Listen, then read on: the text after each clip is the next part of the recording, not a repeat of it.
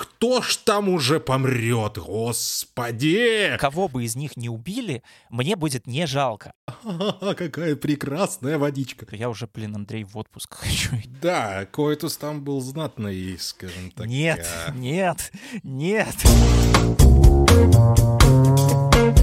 Прослушка. Всем привет, друзья! Это подкаст «Прослушка от онлайнера», его ведущий Андрей Марьянов и Антон Коляга. И стартуем мы сегодня с не совсем обычного а поворота событий, потому что подумали мы с Антоном Олеговичем и решили, а почему бы нам не подключить к нашему подкасту, ну, не высшие силы, но вас, вас, дорогие друзья, наши любимые слушатели а подкаста «Прослушка». Что мы задумали? Значит, смотрите, в следующий раз уже, господи, на следующей неделе мы будем записывать итоговый подкаст, в котором мы бы хотели услышать и вас, вас, друзья мои. А для этого нужно всего-навсего прислать нам э, голосовое сообщение, в котором э, сказать, какой сериал в этом году вам больше всего понравился. Ну, потратить на это, ну, минутку, может быть, секунд 30, объяснить, почему он вам понравился, что вам запомнилось. Ну, или в целом сказать, что в этом году произошло такого прям приятного, прекрасного в сериальном мире, о чем вы вот захотели бы поговорить. И вот этот вот моментик, вот эту минуточку или полторы минуточки, это уже у кого получится, мы, естественно, вставим в наш подкаст, вмонтируем его очень аккуратненько и красиво, и вы сами себя сможете услышать это уже в итоговом выпуске. Если вдруг вам захочется это сделать, Антон Олегович объяснит как. А очень просто. Присылайте мне прям вот в личку в Телеграме. То есть у нас нет там никаких ботов, никаких сервисов, никаких устройств. Э, максимальное доверие. Я думаю, что личку мне, надеюсь, по крайней мере, не взорвут. Все будет э, аккуратно и вежливо. Но, в общем-то, если хочется неаккуратно, хочется там как-то на эту минутку пробомбиться. Если у вас есть какой-нибудь сериал, например, прям худший, вот вы считаете, что он просто Лучше, да. ужасен, вам испортил впечатление, можете тоже, в общем-то, это сделать. Ссылочку, куда слать э, я оставлю прямо вот в описании этого подкаста, сразу же нажимаете на описание выпуска и видите его, либо telegram.me, э, собачка Антон JCK, это, в общем-то, я, можете туда еще, кроме своего голосового сообщения, записать мне что-нибудь приятное лично. Опять вот, же, да, дела. друзья, это эксперимент, э, на такое мы еще ни разу не решались, но тут э, подумали, а почему бы и нет. Мы тоже хотим вас услышать. Ну, если вдруг у кого-то будет настроение, желание, присылайте обязательно, будем вместе составлять итоговый выпуск а, подкаста «Прослушка прослушка. Ну, а переходим, собственно, к тому, с чего мы и должны были начать, как обычно мы делаем, это обсуждение, собственно, сериала. У нас сегодня на очереди а, второй сезон сериала «Белый лотос». Честно скажем, а, мы обсуждали в прошлом году первый сезон, это сериал «Антология», и в этот раз, ну, мы как бы думали, ну, хорошо, пусть будет, как бы Майк Уайт уже там снимал, а тут заметили, что в интернете как-то начали люди к этому второму сезону относиться лучше, чем к первому. И мы такие заинтересовались с Антоном Олеговичем. Я ему говорю, или он мне говорит, я уже не помню. Мы как-то одновременно, наверное, подумали о том, что, ну, надо, наверное, посмотреть, что же там за чудо-то такое, что всем настолько понравилось, что все прям сказали, вот, вот именно этого мы хотели. А у меня все равно возникает вопрос, Антон Олегович, а зачем нам вообще этот сериал? Я вот второй сезон его посмотрел, но так и не понял. Сейчас будем объяснять. Расскажи, пожалуйста, пока по общим ощущениям, как тебе? Зачем нам этот сериал? Ну, хотя бы за тем, чтобы напомнить мне, что я уже, блин, Андрей, в отпуск хочу. Я смотрел этот сериал и просто изнемогал. Я хотел э, разодрать руками экран и просто оказаться ну, на да. этом в Сицилии среди всех этих античных ворот, статуй, островов, деревьев и коктейлей и пляжей. В общем-то, поэтому, возможно, у меня-то ощущения даже были немножко положительные, потому что, ну, смотреть откровенно приятно. И мне было приятно находиться в этом месте, которое ныне нам показывает во втором сезоне Майк Уайт, э, больше, чем на Гавайях в первом сезоне, потому что, ну, наверное, может быть, как бы Италия к нам и поближе географически, и чуть-чуть более понятная какая-то локация. И э, сам сезон, он получился каким-то, знаешь, э, не настолько токсичным, не настолько каким-то пассивно-агрессивным, не, не чувствовалось в нем, знаешь, какой-то вот этой авторской язвиночки, которая вот мне мешала, возможно, наслаждаться являться полноценным первым сезоном «Белого лотоса». То есть там вот в первом сезоне было прям вот конкретно э, сатира социальная на богачей, которые приехали, значит, отдыхать, и у них все никак не получается отдыхать, они там, значит, пытаются как-то найти какие-то мирские развлечения, но вместо этого все больше и больше погрязают в каких-то странных своих склоках. Здесь мне показалось э, все гораздо более, ну, может быть, не то чтобы приземленное, а как-то ментально близкое, что ли. То есть э, у нас все еще группа богачей, все еще курорт довольно довольно дорогой, и вот, казалось бы, где мы, где они, но как будто бы проблема поднимается скорее не классовые, не расовые, не базирующиеся на социальном расслоении, а просто общечеловеческие, то есть там как бы, любовь, измены, брак, влечение, сомнение, какая-то банальная паранойя, которая возникает у героини Дженнифер Кулич и вполне справедливо себе возникает. То есть, не знаю, мне вот просто банально этот сезон, что ли, показался более приятным. То есть я не скажу, что там прямо он как-то лучше или хуже. Он просто, он другой, несмотря на то, что Майк Уайт, в принципе, продолжает и общую тему. То есть э, общая завязка у нас похожа. Это, опять же, такие э, группа людей, которые приезжают на курорт, и там дворится какая-то чертовщина. Э, и объединяется все это только сетью отелей, собственно, которая называется «Белый лотос». Э, но вот по ощущениям у меня было как-то все абсолютно иначе. Я даже был удивлен. Ну, слушай, э, оно-то иначе совершенно точно. Во-первых, потому что у меня есть некоторое предположение, ощущение, что второй сезон как-то не особо-то и рассчитывался у Майка Уайта. Почему? Да. Первый сезон, первый сезон был очень четким авторским высказыванием, как ты помнишь. Там угу. в, да. в ротики актеров и персонажей вкладывался посыл, там вкладывались мысли, задачи, вот все, что там наболело у Майка Уайта, он вот в том белом лотосе высказал. Понравилось это кому-то, не понравилось, это, ребят, уже вопрос такой, э, ну, на вкус и цвет. Но то, что это было, ну, прям конкретно вот авторским высказыванием, это совершенно точно. Второй сезон, с другой стороны, это уже все-таки сюжетка. Здесь сюжет гораздо важнее. Сюжет вот в пересечении персонажей, сюжет, опять же, с Дженнифер Кулидж, э, которая, кстати, за прошлый сезон получила Эмми, и что немаловажно. И вообще, да, Белый Лотос, что касается наград и номинаций, первый раз на моей, по крайней мере, памяти а, все пять претендентов на роли второго плана были в номинациях, да, на Эмми в этом году, если не ошибаюсь. Вот. Ну, да, это вообще один из самых награждаемых сериалов да, последнего да, времени. Да. Он получил то ли 11, то ли 12 Эмми. Ну, то есть это прям очевидный хит, э, как минимум, критический и комитетно-наградной. Кроме моего критического мнения. Еще подожди. Ну, давай, давай, разворачивайся. И вот, понимаешь, и вот когда «Белый, «Белый лотос» в первом сезоне вот был вот этим вот смыслом, был какой-то мыслью, в нем был какой-то резон. То есть ты хотя бы понимал, что автор думал, что он хотел что-то там донести, что он вкладывал тебе в подсознание какие-то мысли, которые отложатся, не отложатся, ну, совершенно непонятно. Во втором же сезоне даже суть самого этого сериала, она ушла на второй план. То есть нам вернули Дженнифер Кулич, правда, ненадолго, и как бы и все. А остальные сюжетные линии, которые нам предложили здесь, ну, Антон Олегович, ну это, слушаешь, ну, блин, студенческая постановка. Ну, две пары, одни такие, другие такие, э, семья, отец, сын, э, дедушка, ну и все. А параллельно с этим где-то далеко начинается вот именно детективный сюжет. И этот детективный сюжет, он настолько не докручен, он настолько не раскручен, что ты уже начинаешь к восьмой серии говорить, да, вот, вот как в первом сезоне появилось состояние, да кто ж там уже помрет, господи! Ну покажите уже трупака, ну ребята. Ну, согласись, в этот раз трупак гораздо более, если не неожиданный, то ну...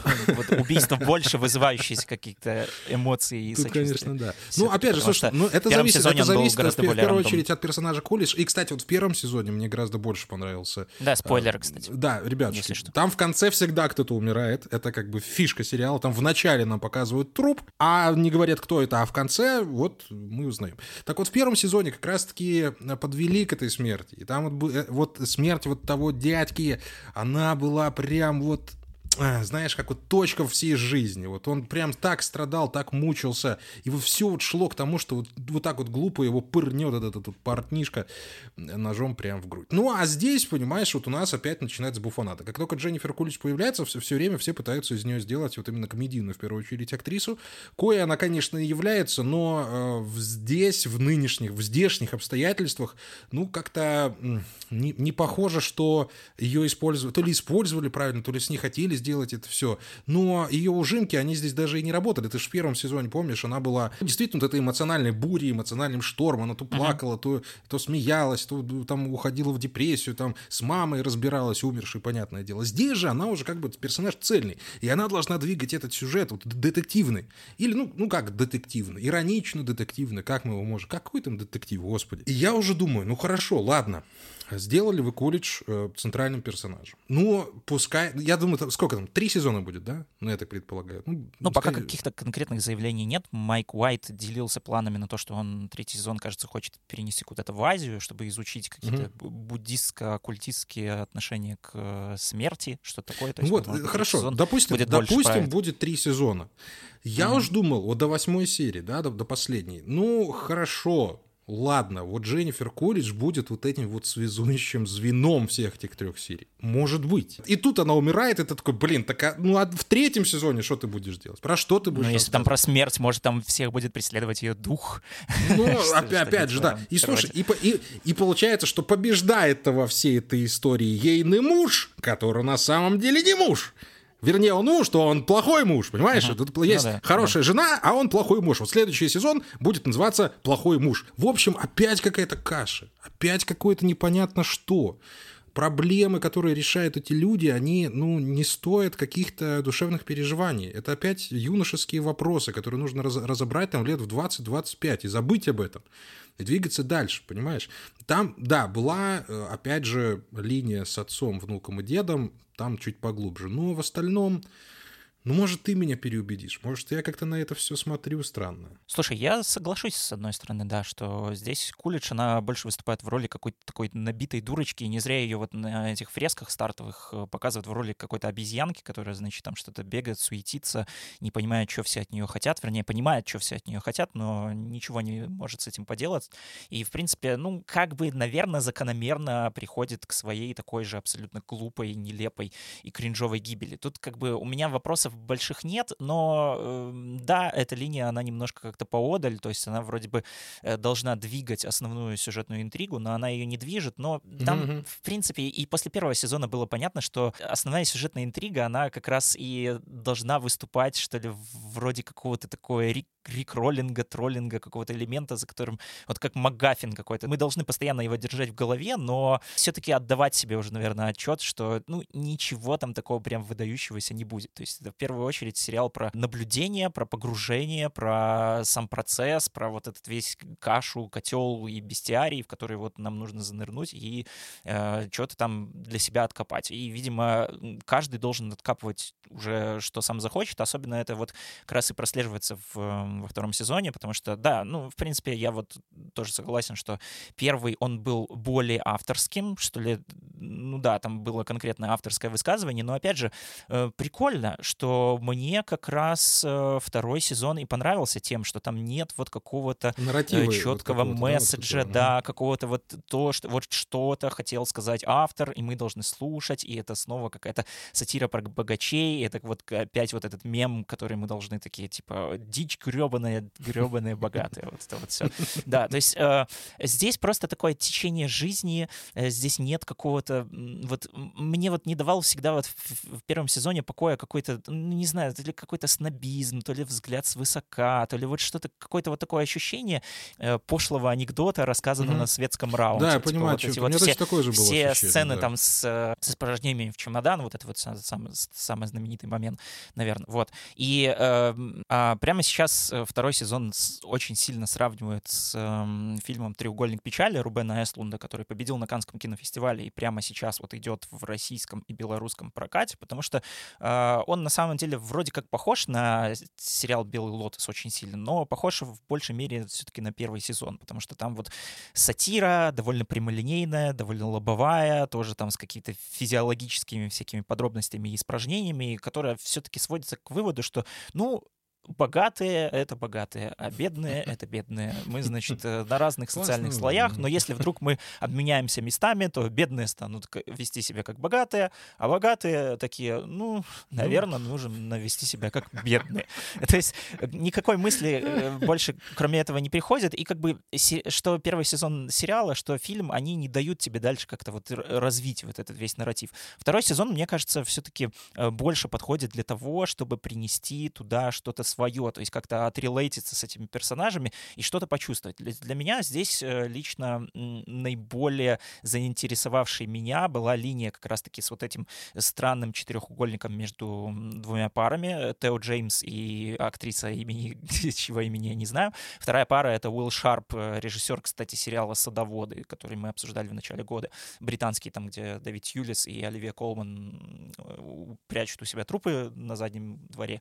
Вот. И Обри Плаза, кстати, Обри Плаза, актриса, просто Обри Плаза, моя любовь, конечно. Я, можно, извини, пока мы заговорили про Обри Плазу, я долго готовил это. Да, да, да, я да. обожаю Обри Плаза. Я люблю ее безумно, просто, да, вот, да, да, да вот этих вот сердечек из глаз. Особенно, слушайте, если вы вдруг не смотрели сериал «Легион», я очень хочу, чтобы вот те, те люди, которые вот любят хорошую фантастику, любят какую-то интересную философскую фантастику, вот ее посмотрели. Потому что она там выдает просто феноменально, феноменальную игру. Выдает.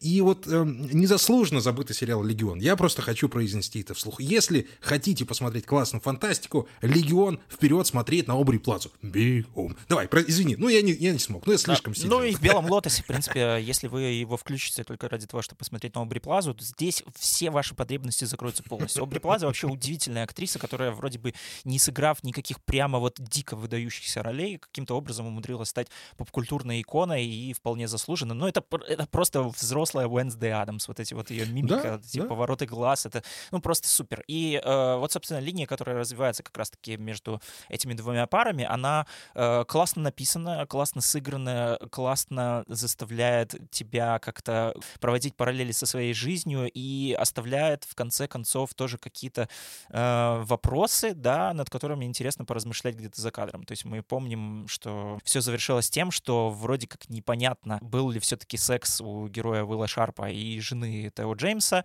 э, и после которого наконец-то вроде наметился какой-то просвет в его личной жизни с его женой. Скорее всего, что нам очень жирно намекают, что все-таки да, и здесь как бы такой, э, как бы тоже интересный материал на подумать о том, что что в принципе вот проис- происходит в динамике пары, когда она понимает, что ну вот они наконец-то ведут себя вот как те, которые, которых они вроде бы в самом начале презирали, но при этом достигают какого-то своего счастья. То есть это довольно странный какой-то круговорот и довольно странная спираль, которая вот э, раскручивается, раскручивается по ходу всего сезона, но завершается она довольно интересно. То есть вот следить за их отношениями было классно, и вот э, если бы даже вынести эту линию, чисто вот линию вот этого четырехугольника в отдельный сериал и просто снять какой-то там спин Белого Лотоса вот про этих персонажей, я уверен, что получился бы здоровский сериал, возможно, даже чуть получше, чем весь основной вот- сезон, вот потому что не надо, да, пожалуйста, там- я ум- умоляю. да, у нас уже есть Yellowstone, который просто снимает про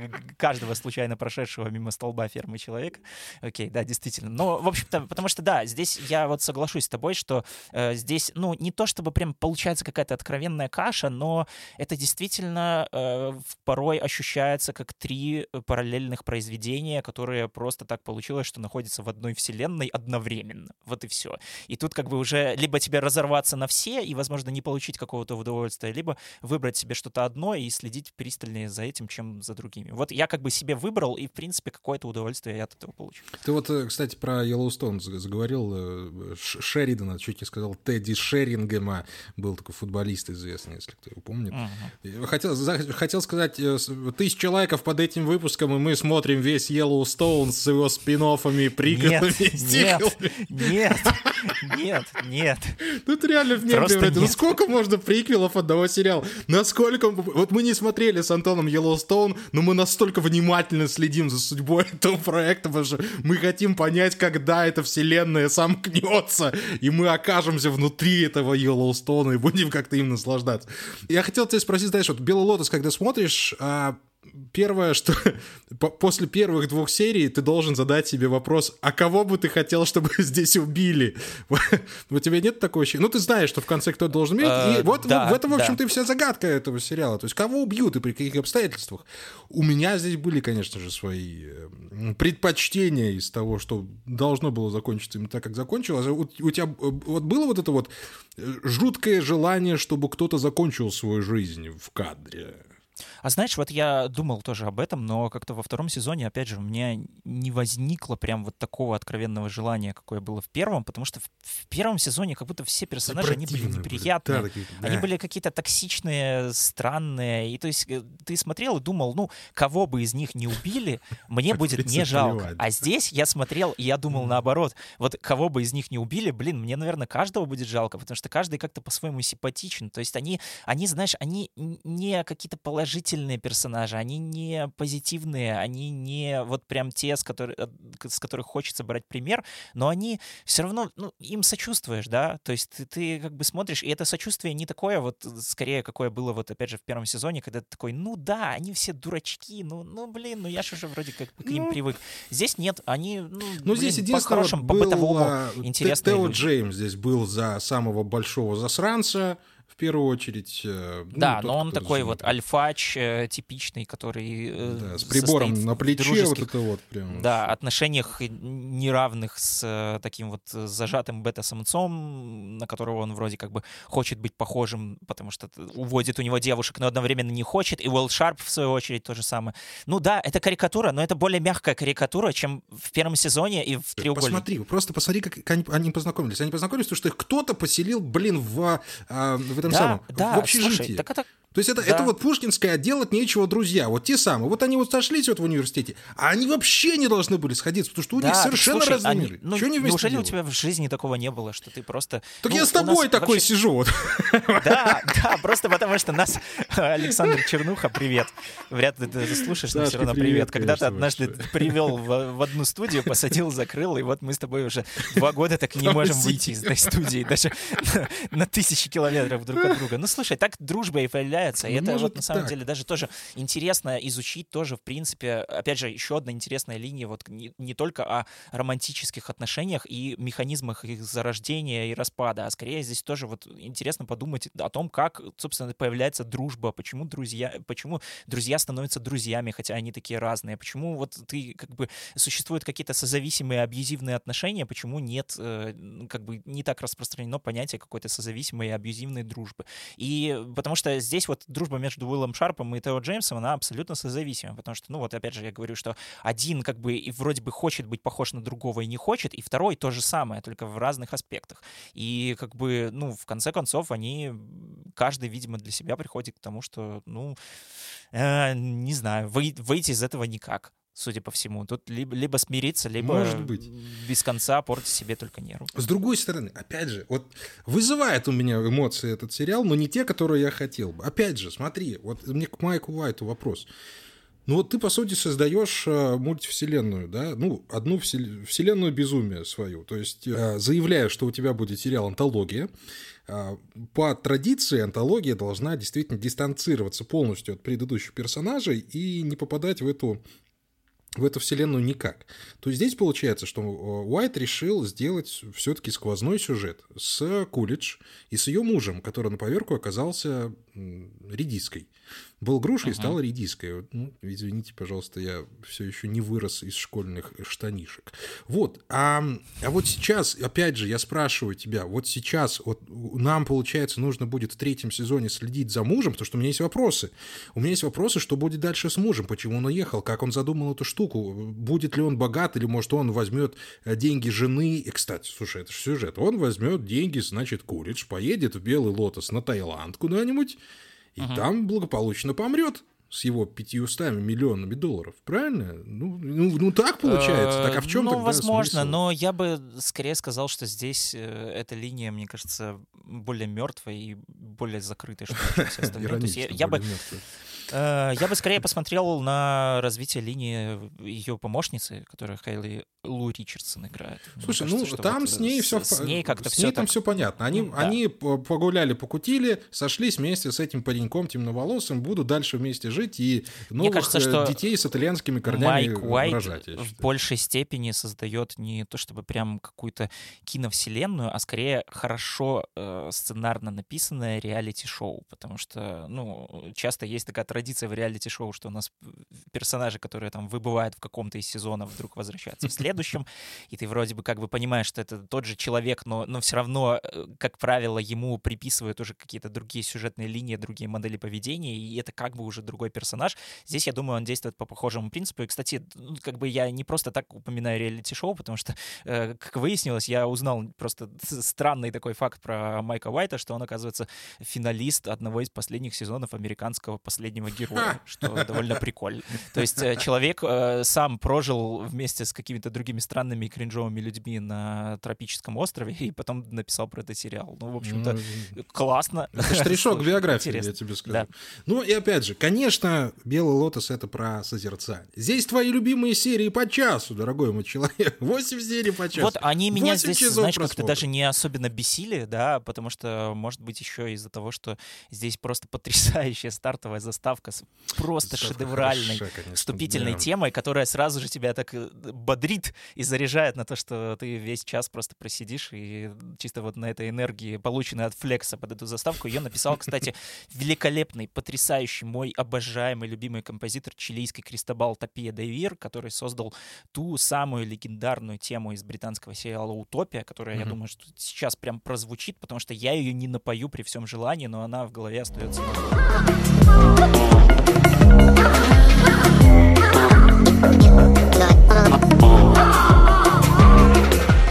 Кажется, что Слушай, тема а сериала «Утопия», сериал она... говорим про утопию. Тебе что-то вот как-то вот в прошлый Это раз про ложку было, что-то да а значит. Может, нам уже пора возвращать наши ретро-выпуски. Ну, как-то ретро давно не было. Ну, прям прось, прям вот во рту, да, вот как-то да. оно собирается ретро, понимаешь, же звучит. Да, но если вот, э, да, возвращаться вот к мелодии, для меня именно вот эта вот тема из «Утопии», она, правда, одна из главных сериальных тем десятилетия прошедшего, а заставка из «Белого лотоса», я думаю, что одна из э, мелодий уже текущего десятилетия. Ну да, с, с этим, вот, с, одна из таких тем, которые вот прям запоминаются. Нету, и мне очень сильно вот этого, кстати, даже не хватало, потому что, ну, мы помним славную традицию вот этих сериальных заставок, которые мы потом ходим и напиваем, и они надолго у нас застревают в голове. Особенно э, Breaking Bad. Вот, э, да, эпоха binge-watchинга убила, в принципе, какую-то традицию вот таких вступительных титров и чего-то такого похожего. Мы об этом уже говорили даже в начале года про э, «Миротворца» относительно его, потому что там тоже запоминающая заставка. Вот, кстати, вот вполне себе классно, что у нас еще один появляется сериал, в котором вот классная такая мелодия, классная заставка, в которой можно, кстати, вот во всех этих пресочках, которые нам демонстрируются, найти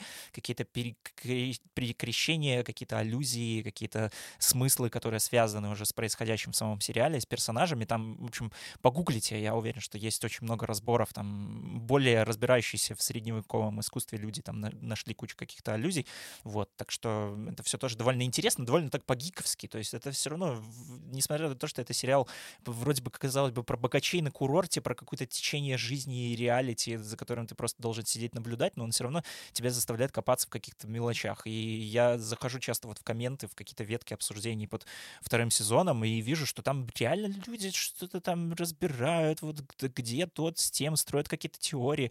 Это здорово, это классно, мне кажется, когда сериал, который вроде бы к этому абсолютно, казалось бы, ни с какой стороны не располагает, вот взял и даже вот с такой стороны нашел какой-то отклик. Так что... То ну, получается, я блин, сноб, да?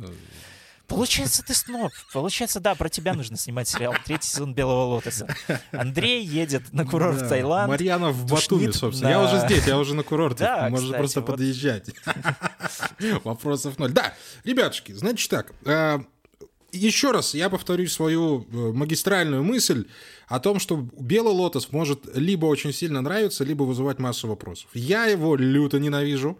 Для меня это, это пытка, испытание. Я проматывал все вот эти долбанные... Ну, ты его, кстати, не сильно ругал, ты даже не орал. Ну да, ну, ну да, ну да, как бы, да, ну come on, там тут себя... Или ты уже подустал тоже? Нет, я, я, я не могу сказать, что он плохой, в этом же все дело. Он все равно мастерски написан, там не пустые персонажи, у всех есть предыстория, хороший сценарий, все прекрасно снято, хорошая музыка. Ну, я же тоже не могу быть, ну, совсем уже там букой и говорить, что ну вот, это все плохо. Нет, я просто говорю, что для этого сериала есть целевая аудитория, некоторая. Для этого этот сериал может понравиться людям, большой массе людей. Из-за красоты, опять же, из-за персонажей, из-за поворотов сюжетных, да из-за чего угодно. Мне он не нравится совершенно абсолютно. Ну, не, мой, не моя эта интонация. Но я не могу не признать его положительных сторон, только и всего. То есть я могу uh-huh. отойти в сторону со своим негативным отношением к Белому Лотусу и предоставит им слово тебе сказать, ну вот, если вам нравятся такие сериалы, если вы вот э, любите чел, вот челануть немножечко вот перед экраном, немного там попивая коктейль, немножечко там развалившись, немного не обращая внимания на то, что происходит, вот «Белый лотос» — это вот прям туда. Именно второй сезон. Первый все-таки мы с тобой вдвоем, э, наверное, определили, что, ну, он такой, тоже на любителя, скажем угу. так. А второй, ну, да... видимо, любителей оказалось довольно много, потому что ну, да. сериал, в принципе, изначально задумывался как миник, то есть Майк Уайт его писал довольно долго, а чуть ли там не 10 лет, и он прям вот хотел это выкатить как одним цельным произведением. Потом «Белый лотос» неожиданно обрел такой успех на телеканале HBO, и получал там кучу премий, и Майку Уайту экстренно пришлось э, писать э, второй сезон, ну, и, видимо, может бывает. быть, отчасти он поэтому и получился таким, ну, менее злым, что ли, более таким расслабленным, ну, потому что он, как бы, наверное, отдался какому-то твор- творческому просто потоку и написал, ну, вот такой вот, значит, более человую версию своего, своего же произведения, и если «Белый лотос» так и будет выходить э, по сезону в год, наверное, то, судя по всему, тенденция это продолжится, так что, ну, да, это сериал, вот второй сезон, за ним действительно можно отдохнуть, это Кстати, правда. Антон, вот, но... пока не забыл, пока да. не забыл, в доп. материалах на, э, на HBO где-то, ну, в общем, в Ютубе, скажем так, видел, что на самом деле на Сицилии было холодно, когда они снимались. То есть вот эти те, те сцены, где они там в морешке там плескаются, знаешь, да, какая прекрасная водичка. Нет, там на самом деле было холодно, они грелись, там купили куртки себе, ботинки, чтобы просто ходить Блин, ну ты разрушаешь всю магию кино, хватит. Я понимаю, что тебе не нравится сериал, но не настолько же, блин, злодейство.